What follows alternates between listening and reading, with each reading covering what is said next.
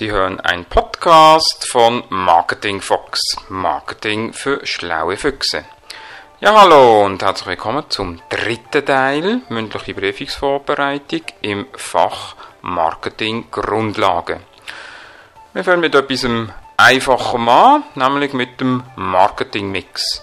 Nennen wir doch typische Punkte, die im Produktemix enthalten sind. Gehört Qualität dazu, die Eigenschaften, Produktnutzen, Zusatzausstattung, Styling, der Markenname, Verpackung, Grössen, Sortiment, aber auch Serviceleistungen, Garantieleistungen, Rückgabemöglichkeiten und Zugaben. Was gehört denn in Price Mix? Ist mal sicher der Listenpreis, Richtpreis, Rabatt und Nachlass, Zahlungsbedingungen, Kreditbedingungen, Lieferbedingungen und Margen. Was gehört denn in Promotion, also in Kommunikationsmix?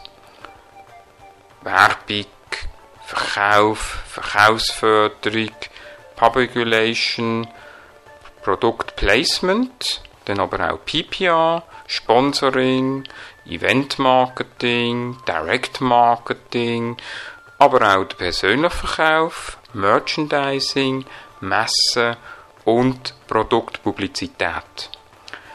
Und last but not least, was gehört ins Placement, also in Distributionsmix? Sicher die strategische Distribution, dann aber auch Absatz, Verteildichte, Bezugsquellenstandort, die Lagerbestände, Transportträger, dann die physische Distribution mit Standort, Export etc. Ja, was ist denn überhaupt der Marketing-Mix?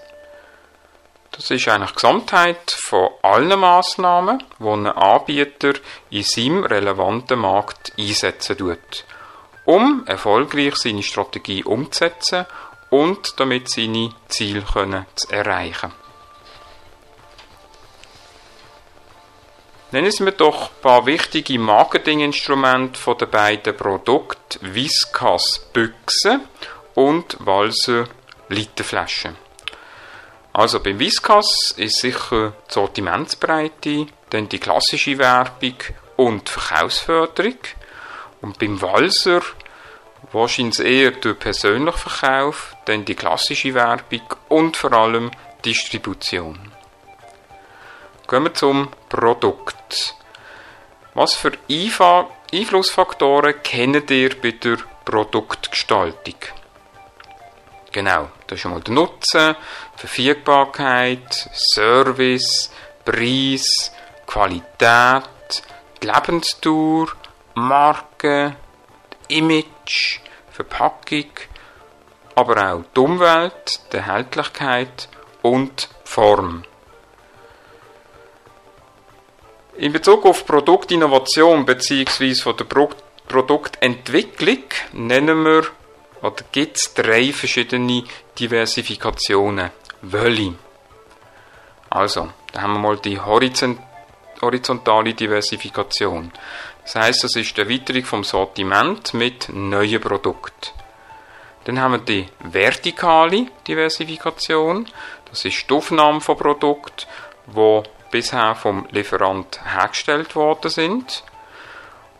Und am Schluss haben wir die laterale Diversifikation. Das ist die Aufnahme von Produkten, die keinerlei Beziehungen zum bestehenden Sortiment haben. Wie sieht denn jetzt der Produktinnovationsprozess aus?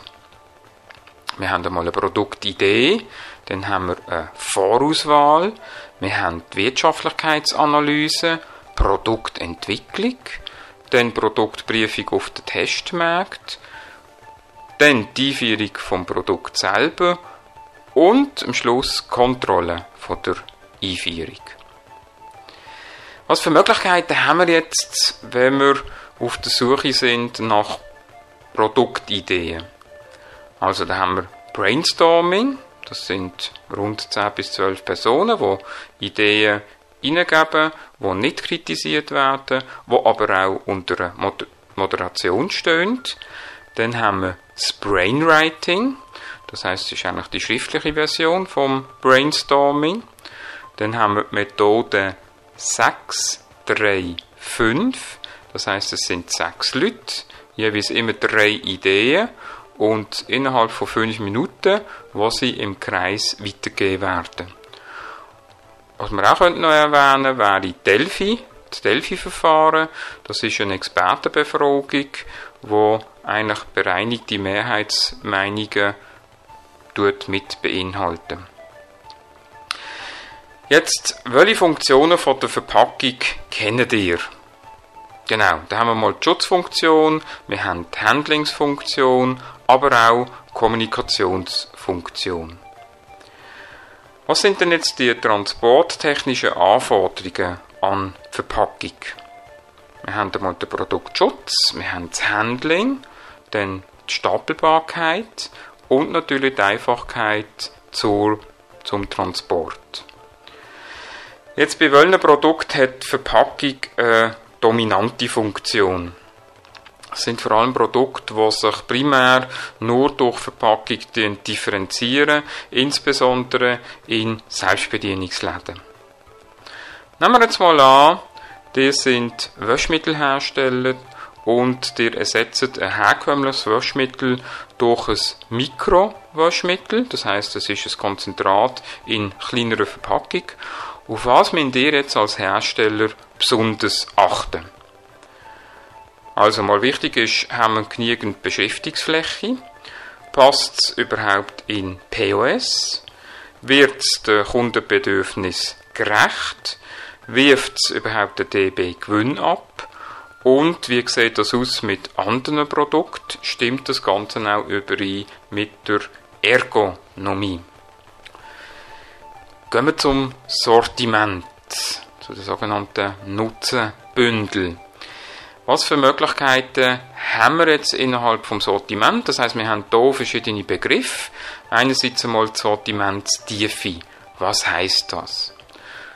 Das ist die Anzahl der verschiedenen Ausführungen innerhalb von einer Warengruppe. Also das Gegenteil wäre flach. Dann die Sortimentsbreite. Das ist die Anzahl der verschiedenen Warengruppen innerhalb von einem Programm.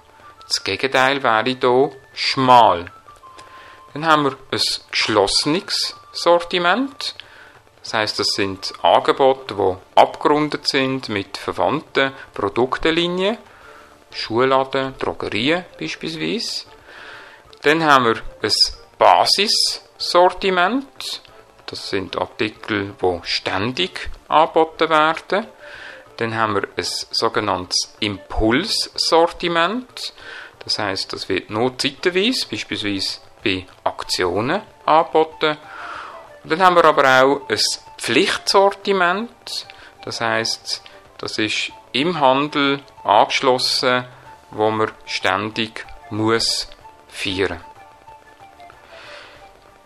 Was verstehen wir jetzt schon wieder unter Basis- und Impulssortiment? Richtig. Das Basissortiment wird ständig geführt und das Impulssortiment soll Zusatzverkäufe generieren. Jetzt, wie kann man überhaupt sein eigenes Sortiment durchleuchten? Da kann man Analysemethoden anwenden, wie beispielsweise das Portfolio oder die sogenannte ABC-Analyse. Gehen wir zu den Marken. Was sind die Anforderungen an einen Markennamen? Klar, es muss leicht verständlich sein. Ideal natürlich in allen Sprachen vom Absatzgebiet oder von den Absatzgebiet, wenn es mehrere sind. Dann muss es leicht aussprechbar sein, also keine Zungenbrecher. Möglichst kurz und prägnant. Nach dem Motto KISS, Keep it simple and stupid. Dann müssen es positive Assoziationen hervorrufen, es soll identifizieren, soll aber auch differenzieren und das ganz Wichtigste ist natürlich die sogenannte Wiedererkennung. Jetzt, was ist ein Markenartikel? Markenartikel zeichnen sich darin aus, dass sie einen hohen Bekanntheitsgrad haben, dass sie eigentlich immer ein gleichbleibendes Qualitätsniveau ausweisen dienen, dass sie grosses Verkauf Vertriebsgebiet haben, dass sie Markenpersönlichkeiten sind mit einem einheitlichen Erscheinungsbild und einem stabilen Preisniveau. Gut, wir fahren bei der nächsten Lektion mit den Marken weiter. Wir sind bereits schon wieder am Ende dieser Lektion. Vielen herzlichen Dank fürs Mitmachen und bis bald.